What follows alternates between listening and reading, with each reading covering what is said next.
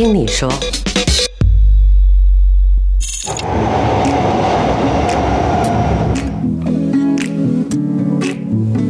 我们已经要开始了，但是我还在这边看他的所有的资料，这资料姐一定要背得好，出场才会有气势。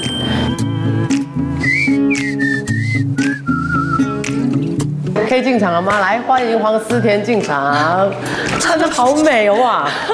你的裙裙会不会太短？我们有东西给你，给你，给你，给你盖住。说实在的哦，我现在这样跟你正眼对看。我们在公司常常见到面，但是如果说聊天或者什么，完全没有，完全没有。那我就要姐姐要背一下你的历史了。好，就是你今年才二十六岁，出道六年，连续六年就抱走了最受欢迎女艺人，连续六年一出道就一直拿。然后她的这个社交媒体的呃粉丝人数有二十八万六千人。姐姐不知道写多少心灵鸡汤才可以有 two point six like。你 你随便抱一只狗在那边煮饭，都有两万个 like。请问你不怕你的肚子被油给炸到吗？这是我们导演担心的。这个真的不是刻意穿成这样子去煮饭，这是这个是刚刚好，我刚运动完，然后其实这是我运动的一个服装。拍这张照片，我老实说只是为了拍照而已，我不是我并不是真的想要煮炒炒鸡蛋，因为那个时候疫情在家里，觉得要不然就是做一些比较不一样的东西，update 一下我的社交媒体。那由此可见，思田是一个非常受欢迎的人物。你的出道大家都知道是校园美魔王，对，十九岁。然后让呃阿 Ben 他们在学校找到你。是的，其实它是一个很很偶然的一件事情。当时在读 Poly 的时候，就是误打误撞被阿 Ben 找到。可是那时候他只是跟我说，他缺了一个人玩游戏，他希望我可以凑个人数。他希望我可以帮忙凑个人数，因为他现在差不多要开始拍了，可是人数不够。我就说，哎，刚好就是可以不用去来遮，然后又可以。尝试一下蛮好玩的东西，然后又可以看一下明星，就是没有想，从来都没有想过要当演员或什么的。本来是想去当空姐，要不然就是想去呃活动策划公司上班。你们都很爱骗人，真的，我真的没有骗人，真的我真的没有 没有觉得没有自己会当演员，我不行，因为我我是一个不敢去参加，就是可能现在可能我没有入行，如果会有什么选秀节目，我是没有那个勇气去参加的。你为什么？你是觉得自己没有才华？对，没有啊？对，因为其实我也不是说特别会唱歌，我也不会跳舞，然后你要我表演，你要我表演什么？你可以胸口碎大石啊。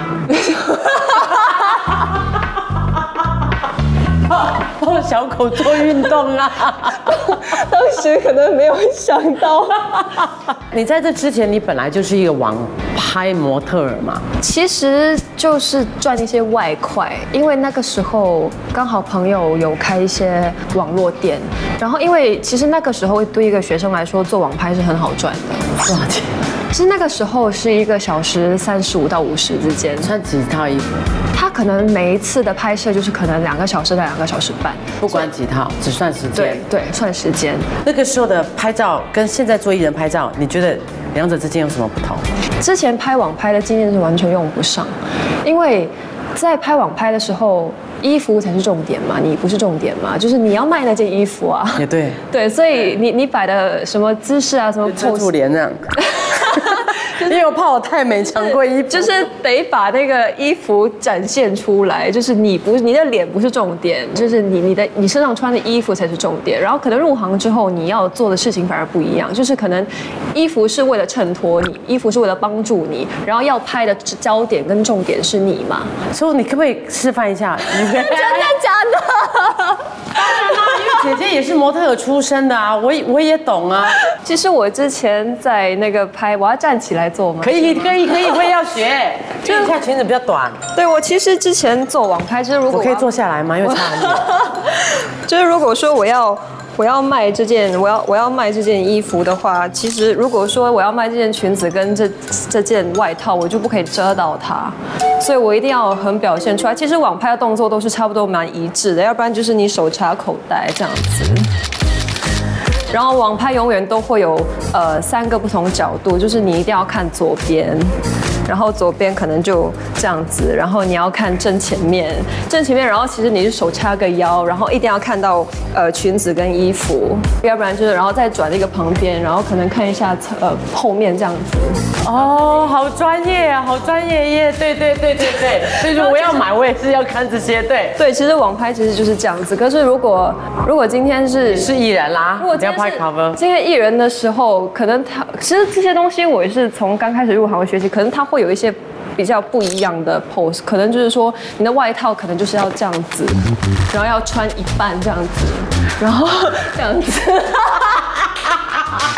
然后就会，然后有有些 pose 可能就是要得要坐下来啊之类的，然后就变成你的性格决定你的 pose，然后你要不然就是拍照的主题决定你的 pose。这个也辅助你到到你在成长。你看你一路一路飙红的这个阶段，上这么多的杂志，这么多的访问。老实说，我看到的你每一张 pose 跟你每一个的那个封面或者是呃拍摄，呃都比你本人 漂亮。谢谢你，我觉得人呐、我我觉得我觉得我觉得真的很棒，你刚才已经看到那个气势。我觉得这样是好事，因为大多数人都是看到我的照片，不是看到我的真人。也对，真的有一种人就是刚好就是你，你就是很上镜，很上相，然后我看你拍摄的每一样东西，就觉得哇，好美，好高，身材很好，这个也是辅助你，你要一路飙红的时候的一个辅助器耶。对，所以我觉得，我觉得照片上好看是优点，优点的确是有点啊，的确是有点，你不用美颜吧？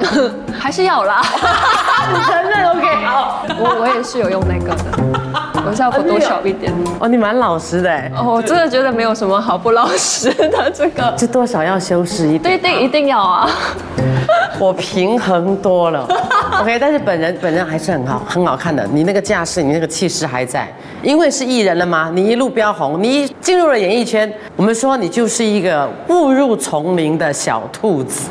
可以这样比喻。第一部戏跟明顺瑞恩演的，呃，主戏不在我身上，是可是也不太算是一个很容易演的角色。其实那部戏有让我有一点吓到，拍戏原来是这么恐怖的，你是说明顺恐怖还是很恐怖时间恐怖。？OK，这样子 OK OK OK，时间恐怖，因为我记得我有一天就是我拍到半夜三点，然后我隔天七点要化妆，哎，明明 run 刀上面就是说到晚上十一点嘛，为什么可以拍到三点？那拍到三点，隔天的时间不会挪后或者什么吗？基本上就是没有。然后其实那一天我有一点点有一点恐惧，就是其实我我我根本没有睡到觉，嗯，其实那个精神是非常非常累。然后我其实长这么大，我也没有吃过这种苦，也没有尝试过这样的精神上面的折磨，嗯。其实半夜三点其实还没有拍完，还没有拍完，可是导演就说，呃，那好了，我们今天就先到这样子。然后可能拍到尾，我等到三点其实也没有拍到我。然后我就说，啊，那我其实那时候我搭德士回去的时候，我是在想，哇天哪，那真的这这这件真的是一件我可以做的事情吗？如果要长期要这样子，而且那部戏也不是说一部轻松喜剧，它是一个蛮蛮沉重的戏，就是一个演一个精神分裂，然后你可能要歇斯底里啊，你要哭啊，你要喊啊，你要发疯啊这种，所以那个时候会有一点吓到。当然，你心里的反应跟你的呃错愕无知，或者是专业的这些呃问题，你都是向谁去诉说？没有啊，没有诉说，没有没有跟你忍下来，与与其说忍，其实我不太知道我要跟谁说，所以那个时候都是算了，走一步算一步，走一步算一步。所以这个时候，你旁边的搭档明顺、瑞恩他们看得出来吗？他们有没有给你一些鼓励啊，或者是信心？其实我整部戏学习就是跟着明顺大哥学习是最多，因为他我跟他的戏是最多的嘛。然后他也是希望演我哥哥，他是希望我们两个人默契可以好，所以他其实跟我分享很多很多东西。他有跟我说一句，就是每个人都会经历这种事情的。然后 他没帮到你啊，然后他就说。那风凉话。真的就是，其实也是对，每个人都会经历这些事情。可是他只希望我把心思放在演戏上面，就是在片场拍戏的时候，先把自己的专注力跟自己的精神放在这场戏上面。所以那个时候其实就是硬着头皮先，先不要管这么多好了，先就是无论怎么说也好，先把这部戏拍完再看怎么样。然后那个时候其实也是出了很多问题啊，就是可能你达不到导演要的要求，或者是你跟瑞恩演戏的时候一些 NG，然后你自己压力就会非常大，然后瑞恩就会跟你说没关系没关系，可是你自己压力就变超级大。然后你就逼迫车自己，会不会？其实我觉得我是抗压能力蛮强的一个人，我也是一个很容易适应环境的人，这这点我觉得算是我的优点。可是那个时候，可能年纪也还小，很多时候加上戏种的关系，回到家其实你都会自己哭，因为演的戏太沉重了，然后又不够水。说经过那一部戏的磨练之后的你的心得是，你想离开，还是你觉得拍戏真的很好玩？我觉得其实当下拍逆潮的时候，会觉得可能不适合我。可能我没有能力做，可是有另外一件，我不知道是缘分也好还是什么也好，然后我接下来就紧接拍动荡的年代，然后其实我中间是没有空档的，就是可能我逆潮剩下最后十场戏，然后我就得过组去拍动荡的年代。那这两部戏的差别太大了，因为那部戏戏份真的很不重。然后是汤水妹是一个很很简单的人物，他就是一个很单纯、很快乐，然后一个很直接的人物。反而去拍那部戏的时候，会发现原来很好玩。然后那个时候在槟城，可能就是拍个两天，然后休息一天；拍个三天，休息两天，然后就到处去走走啊，去槟城吃啊、喝啊，然后去看看其他东西啊。你整所以就在那个时候完成你空姐的梦想 也不是，也不是，因为我我自己是蛮喜欢槟城，因为我妈是槟城人。哦。对我妈是槟城人，然后其实那个时候就自己是一个很爱槟城的人嘛，然后刚好就是可以跟家人见个面啊，就是我在马来西亚的家人啊，要不然就是。去吃点好吃的炒粿条啊，所以，是我们现在在讲拍戏吗？对不起，因为玩的时间好像比拍戏时间还要多。对啊，对啊，你告诉我你在冰城干嘛？玩什么？哦，对，然后可是问题是那个时候变成心情很放松，然后每天都带着一个非常放松的心态去片场拍戏，反而出来效果就是好的。结果出来大家都说唐纯美演得很好，而演得很自然。也是那部戏开始开始听人家说，其实哎，思婷可能蛮有天分演戏的，可能她可以演戏。那个时候是第一次觉得人生中好像有一件事情是自己可以做好的，因为，对，因为我从小到大是一个，我我什么都会尝试，可是我什么都不是做的特别好。我我不是说我读书也不是念的特别棒，人生也没有大目标，也没有大目标。然后你也不是说很哇，唱歌很好听，可以参加绝对 super star。然后你也不是说会设计什么东西，可是我也觉得没事，我人生也过得挺开心的，我也没有什么很大的目标要去完成。所以也就是说，你看起来很有个性，家庭背景又好，然后又有做做网拍，又有做什么，可是你是一个胸无大志、没有计划，对，走一步算一步的一个人。对，你会不会觉得你走红的太快？会啊，真的，你这么老实啊？其实很多人这样子跟我说的，也不是。其实当时的我，你不会这样子去觉得啊。谁谁谁不想红？你跟我说。我这句话老实。谁来这边做善事的呢？对，我就说我不想红，我不想人家认识我。那你。所以你你真的一路就很顺遂，就走红很快，每届都拿，然后影迷粉丝一大堆，喜欢你的人就一箩筐的多。我觉得我的那个状况是这样子，非常，我觉得是天时地利人和，刚刚好，好像所有东西都发生在。对的时间，然后对的机遇。当你身边会有爱你的人，就是不认识你的人愿意爱你的时候，你就会觉得到底自己做了什么会值得拥有这些爱。然后其实是一件非常感动的事情。就像你们说的，就是一切发生的很快嘛。那那个时候跟伟忠一起入围最佳新人奖的时候，我一次过入围三个奖项，我自己都不敢相信，哎，怎么会事情发展的那么顺利？是，所以你真的是处于一个。真的假的？然后可是你的表情让人家看不出来吧？真的假的？其实我是非常兴奋的。我现在的我看回去说，没有拿这些奖对我来说是应该的，因为自己都其实没有做的特别好。现在管制期这段时间就在家里看了自己的戏，然后觉得自己没有演得很好啊。当初是凭什么觉得自己可以做得很好？凭什么觉得自己很厉害？我觉得这也是成长的一部分吧。他们跟我讲说，二十六岁的。Carrie，他对金庸小说是倒背如流，是一个怪咖，从小就爱金庸，然后对这些人物角色到处问人家 呃，你认识金庸吗？你认识郭靖吗？你认识黄蓉吗？你对他们有什么看法？我问这些问题的时候，我才十二岁呢。你怎么会去看那些古书呢？你怎么会迷恋这些东西？就是这要谢谢我爸，我爸是金庸的呃头号粉丝，因为我是独生女嘛，然后我爸很喜欢跟我分享，因为我爸以前读那些书，我都会觉得我嗯连你在读什么，然后我都他都会跟我说这些故事，我觉得耳濡目染吧，从小。那这个书我也试着去读。如果你说是古书，你爸那个年代的，我读不懂嘞。呃，其实那个书是后期，我先看戏，对我是先看戏，哦然后看戏之后，慢慢，呃，中文比较好了之后，才把那些古书拿出来看。所以，因为我小学的时候就已经看了蛮多金庸的古装剧了嘛，比如说《射雕英雄传》啊，《神雕侠侣》。所以那个时候我去学校的时候，跟朋友聊兴趣，我都会去问他们，哎，我我很喜欢看，就是我说，哎，你们懂不懂谁是郭靖、黄蓉？然后因为我很喜欢讲中文，我朋友都不喜欢讲中文，懂歌。对，所以他们就会觉得我很奇怪，他们觉得跟我搭不上话。他们看的那些可能都是一些英文卡通片啊，还是什么，这才我已经不记得我小学的时候哈什么东西了。可是我就是哈一些比较另类的东西，所以那时候也没有人可以跟我聊上我的兴趣，所以变成我是变在在在小学变成一个很奇怪的人，也肯定奇怪啊。对，，然后也长得很高，嗯，就瘦瘦的。那时候我也没有绑牙嘛，你有没有带照片来啊？我看你长得多怪。呃，有，我有带照片，我我的 我的那个非常好笑。呃，这可能就是小学，这这可能已经是小学，不知道六年级还是五年级的时候吧。你长得真的很普通哎。对，这是我小学的时候，哎，你小学漂亮。长坏了，长坏再长回来，对对对，你小学漂亮，然后长歪，稍微长歪掉了。长歪再长回来。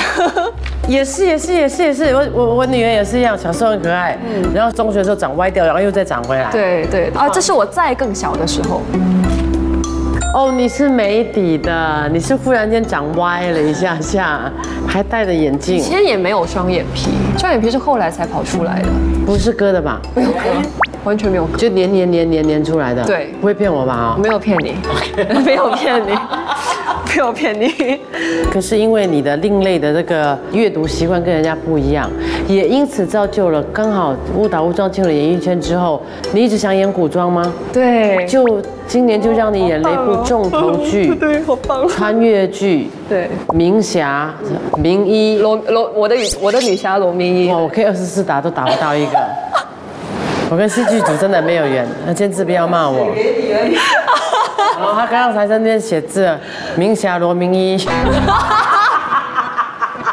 我会被戏剧组给打死，请你们自己自己二十四打。打打出这部剧的名字。我是锦衣卫，我只为朝廷效命。追寻多年前在某公到过的地方，看到游记里的景象，可是我一生的志愿。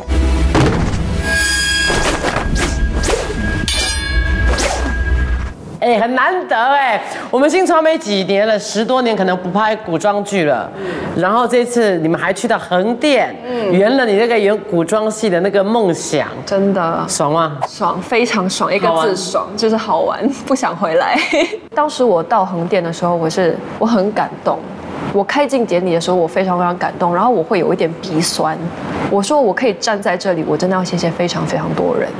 你一直会想跟自己说，你一定要努力把这个角色演好，要努力拍好，再怎么辛苦你要把它做好，因为其实真的是太感动，太感动了。是，而且我知道你很怕很怕高，在那一部戏演员演古装一定要掉挖挖牙的。对对对对对，我我觉得可能拍完这部戏，我现在没有这么怕了吧？我觉得，因为有些事情，我我自己觉得你不敢做，你就硬着头皮做，然后你做完之后，你可能觉得哎也没这么难，就是不管三七二十一，就先做才才才打算怎样，你没有时间怕，就直接跳下去再看怎样，你做就是死而已嘛。当时我在崖边要跳下去的时候，我就是有这种想法，因为那个牙很高。然后其实替身已经帮你试了两次，可是因为你没有亲历感觉到那个，然后你看下去，其实那个如果有什么意外，真的是没办法的，你不死也残废了。所以你就忽然站在那悬崖旁边，告诉自己：“OK，我现在不怕死。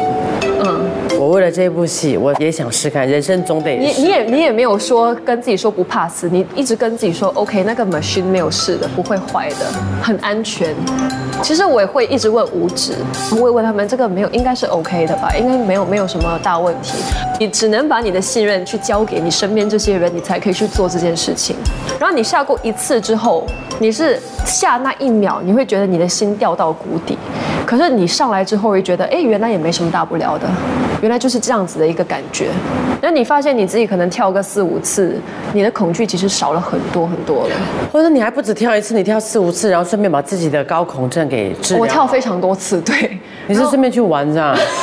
把班居加密吃过玩一玩这样？就是当时有问导演，然后导演这样可以正面拿到一个 shot，就是你这样子，那个那个镜头在前面，你这样子下去，因为你你就你就不能交给替身。你如果一搞不好，你就是含鸡冰了嘞。对啊，由此可见，我的女侠罗明义这一部戏呢，可以说是王思田他圆了他的一个梦想，而且他竭尽所能的把这一部戏真心的是卯足了全力去拍好，我可以说我尽了，我尽力了吧？对，尽很大的力，现在也正在播映当中，所以大家一定要多多的去支持。我们金传媒也很久没有拍这种古装剧，也算是一部大制作，也拍摄的蛮辛苦的，需要大家多多的去鼓励、去支持。是的，所以你在这一部戏里头，听说你还交到了一个另外的一个新的好朋友，嗯，七日舞，奇怪怪咖跟贵咖都会变成好朋友嘞？我其实也不知道，完全没有想过会跟他成为好朋友你。觉得他是一个怎样的人？他怎么说也也是呃长辈嘛，前辈嘛。第一次讲话就是第一天开拍的时候，然后我记得那时候就是非常的正式，他五个早安，然后就开始拍戏之类的。他其实也是话不多，其实话不多跟比较难接近，一直是我对他的印象。可能这部戏真的拍太久了吧，拍半年那么久，然后可能只在这半年来每天这样跟他相处，他真的不是一个这样的人，他是一个怎样的人他？就是一个很风骚的人，我觉得。会吗？等一下哦，其实我跟那个 you 也是从很冷漠到最后，他挺会开玩笑。对，他非常会开玩笑，开玩笑而且他的笑话都是黑色笑话，是他贴心吗？他主动吗？As a friend，你觉得他是一个？他非常贴心。他做过什么最 sweet 的事情？我记得有一天就是我们拍完戏，呃，坐车回饭店的时候，然后我就看到窗外就是横店的那个夜市，有一个呃网红街一个夜市。其实我很很小声的讲，然后我说哇，外面有人卖冰糖葫芦。我说我很，我很想尝试冰糖葫芦，我没有吃，我没有吃过冰糖葫芦。其实也没有人回我，我自己也忘了我有这件事情发生了。隔天呢，我有拍，我跟徐斌有拍，然后阿武他没有拍。我们回到饭店的时候，然后我回房间的时候，呃，有人来敲我的门，可是那时候我在洗澡嘛，然后我的助理帮我开门，然后他说外面没有人，可是有人掉了一包冰糖葫芦在外面，在我在我的门口。其实我看到那个冰糖葫芦，我就知道是吴哥买给我，为什么？因为当天还有徐斌那个傻蛋呢、没有他不在车上那天车在车上下班的只有阿五跟你一起下班。啊。他这么疼你啊，这么有心啊！对，所以那个时候我就觉得他是他白薇就吃醋啊。啊，不会吧？他对我跟徐斌非常细心。其实我觉得整部戏来说，我要蛮谢谢他的，因为毕竟他是唯一一个有拍过古装，就是就是很常在横店拍戏，然后拍过很多中国片嘛，所以他对这些经验会比较多。所以当时演一个古装人，我自己也会有压力，因为我我我会很很谨慎，就是我不知道古装人会怎么去反应。就金庸上身就好啦。你有金庸底的、啊，对了，也也是可以这样子讲，就可以可以可以从书里跟戏里看过的一些经验放进去。可是问题是你还是得自己创造出你属于你自己的角色啊。可是因为拍《罗密一》之前，我可能放太久的假了，然后可能有一点 lost touch 啊，忘记怎么演戏，也是我觉得可能有点生疏，一直在找感觉，然后那个时候就很不敢动。然后做什么讲话可能就是不敢动，然后就一个姿势去表演这样。然后那个时候五哥就有提起，他就说他觉得没有不好，可是可以更好。他说拍戏不是为了达到那个点，是怎么去达到那个点，怎么去达到那个点，一百种不同方式。可是我们我们不要走最安全的那一种，我们要让别人意想不到我们会走这种方式，所以才可以擦出一个比较不同的火花，让大家看到不一样的默契。所以那个时候，他其实有给我一些不同的方式，让我去诠释同一场戏。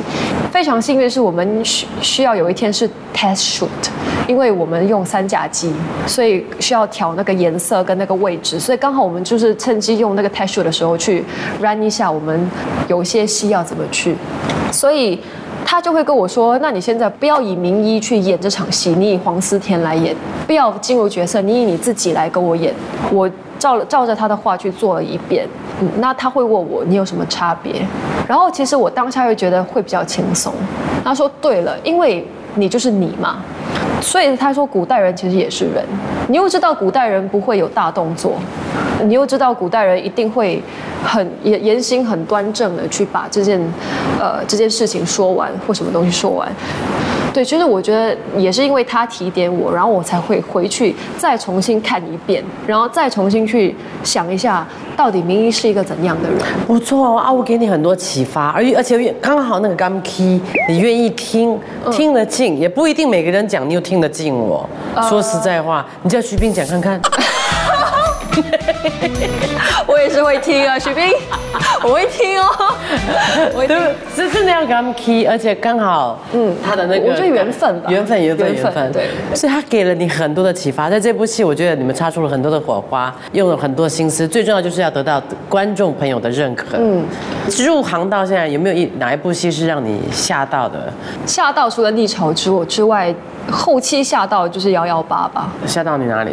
拍太久了，多久？我入行六年，幺幺八拍三年，我一半的时间都在拍同一部戏。幺幺八里头，好处是说那时候新人来讲很保底啦，保底三年合约，保底红三年，保底三年有工作。现在幺幺八是两个系列嘛，第一个系列真的非常非常棒。然后也是一个很好的学习的一个平台，给一些新人来说，对一个新人进进场拍戏，然后也遇到一些很棒的朋友。可是问题是到系列二的时候，会觉得突然间拍到很累，不知道自己的角色到底是往哪里走。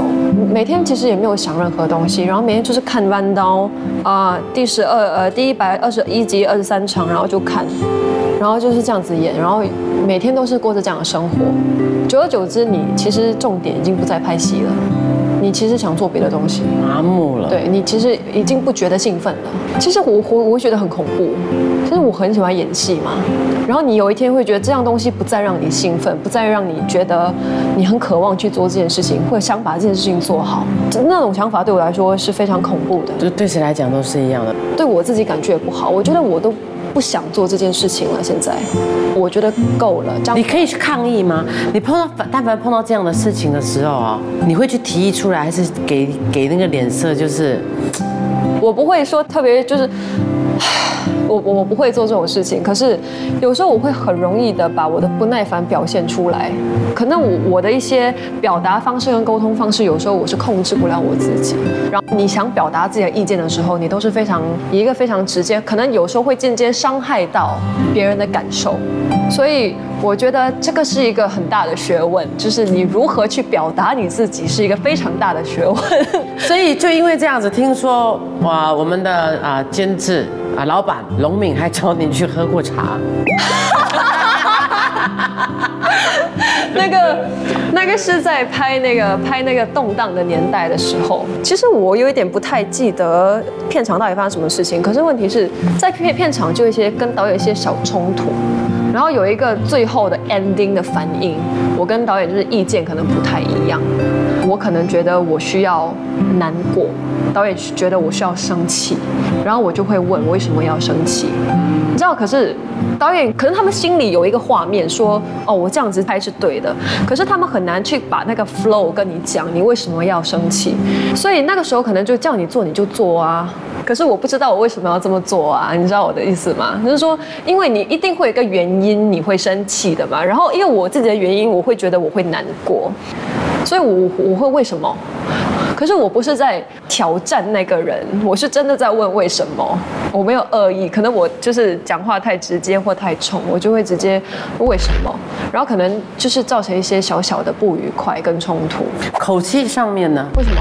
会不会是在口？你问他讲为什么啦？我就是演，我就是刚刚那没有，个，我就是演一次给你看，就是口气方面。为什么呃，你那个 Andy Show 生气，为什么？OK 啊，没有，我是？你看他们都觉得不 OK，你看。你叫我再讲一次，你叫我讲说一凤那句话再讲一次。问梦，我是不是更欠打？我是不是更欠打？为什么？我我会很多，但是就是一定在这个地方，为什么就是一定有所抗拒，有所疑惑，所以那个为什么不可能这样？凤姐，您是凤姐，可是当时的我只是一个 二十岁刚入行的小妹，你知道吗？也为难呐、好，我也为难。对不？你你一旦到到了这个为什么，一定是大家的立场全部在不同，理解力不同。你总不可能一个评判讲为什么呢？我想，你这样子就没有说服力。你不用问我为什么，OK，it's、OK。你演完我会告诉你，所以你那为什么，你一定要有人解释的时候，你必须 punch，你不可以讲说，哎，为什么哈？笑了，会有人理你才懂。我们在讲为什么的时候，其实也是有有有心理反击的，对对吗？对，可是我觉得，如果以一个刚刚入行第二部戏的一个新人来说，如果如果你这样子去问一个导演，导演的心态可以是有很多种，他们会有时候会觉得，可能你你现在是质疑我我的看法吗？还是你凭什么去质疑我要怎么做或什么？如果对我的立场，我是真的想听一个解释，你只要告诉我，我可能就会演出来给你看了。那其实龙敏有跟我说，你自己为什么没有去想想有什么原因可以让你生气的呢？就是当下那场戏的反应。他说，每一个人一定会觉得是难过，那个是每一个人第一件会想到的事情。他说，他现在给我一个挑战，就是说，他希望以后我无论演什么戏的时候，当别人有不同的意见，或者是当你自己有不同的意见的时候，你去想想，除了这样的表演方式，还有什么不一样的表演方式？那个是给你自己的挑战。当一个演员，作为一个演员的挑战，如果你去质疑别人说不是这样的，一定是这样的，那你只可以演一种啊。那当时是他是用以以这种方式来跟我说，说服你啦，对，安慰你。然后那个时候对我来说，我听起来就觉得，哎，这个是一个挑战呢，这个是一个让自己可以当一个更厉害演员的挑战。我我就说，那好，那我以后就试试这样子做。听说他一见到你的时候，他给你的第一跟你的第一句话，他像像命师一样，他问你第一句话就是你是不是独生女？对，因为他有说过，其实因为他女儿也是独生女，然后他说他其实看到一些相似的地方。就是有一点霸气，一点点的不大能够换位思考，嗯嗯，比较往自自我中心自我中心，对自我中心，被父母呵护着长大，对，然后要什么有什么了，从小到大。容易出社会造成跟人家沟通不良。对，然后就是那种反社会人格。啊，你真的全认呐、我我没有很严重了，多多少少可能会有一点，就是叛逆型。我觉得，我知道你应该有那种感觉过，就是有一股火在你心里从肚子烧到这里来，然后你那个时候吞不下去，你就是一定要出来，那个火一定要爆。然后你不爆这个火，你是你其实你没有，你不会去想后果。对对对对你也不会去想你什么后果，你当下就 I don't care，我现在就是要做对，然后我觉得这个就是叛逆啊，你就是有一种叛逆的心，你就是要赢，你什么都不要，你现你就是当下你一定要做，你就是不想输，你就是不可以退一步，然后爱面子啦，什么都。不能输啦。我觉得这个是一个非常非常不好的一个个性，因为最后后悔的都是自己的，yes yes yes，，永永远都是自己。吃甜呐、吃甜。你二十六岁，我听到你这么容易、这么快就把这些东西都了解了，我我替你感到觉得很，I'm so proud of you，而且你不容易呀、我到了四十多岁也不一定我。还是会现在，只是慢慢的、慢慢，就是也要看你遇事或遇人的情况。还好有些你碰到的都是好人，然后说的话又顺你的耳，刚好听得懂，也刚好我身旁也也也类似，一定会有一些有有有类似这样的人，因为你也知道，思田因为长得高，他的脸就有一副贵族高贵的气息，谢谢。高的人看人容易是这样看你的，我的天哪，我的天你！懂吗？所以你你懂吗？所以你走路抬头挺胸，你不穿高鞋，然后大家忙忙忙忙碌碌进出，所以你的眼神会让人家怕你。嗯，然后你在那边等衣服，什么时候你的脸啊，你只要摆在那边这样哦，对啊，，OK，可以走了吗？OK，好走。那就就这样，人家就会觉得，哇，那个臭脸又来了。对，你有听过这样的吗很多次。？Oh my god！我们讲话怎么那么大声？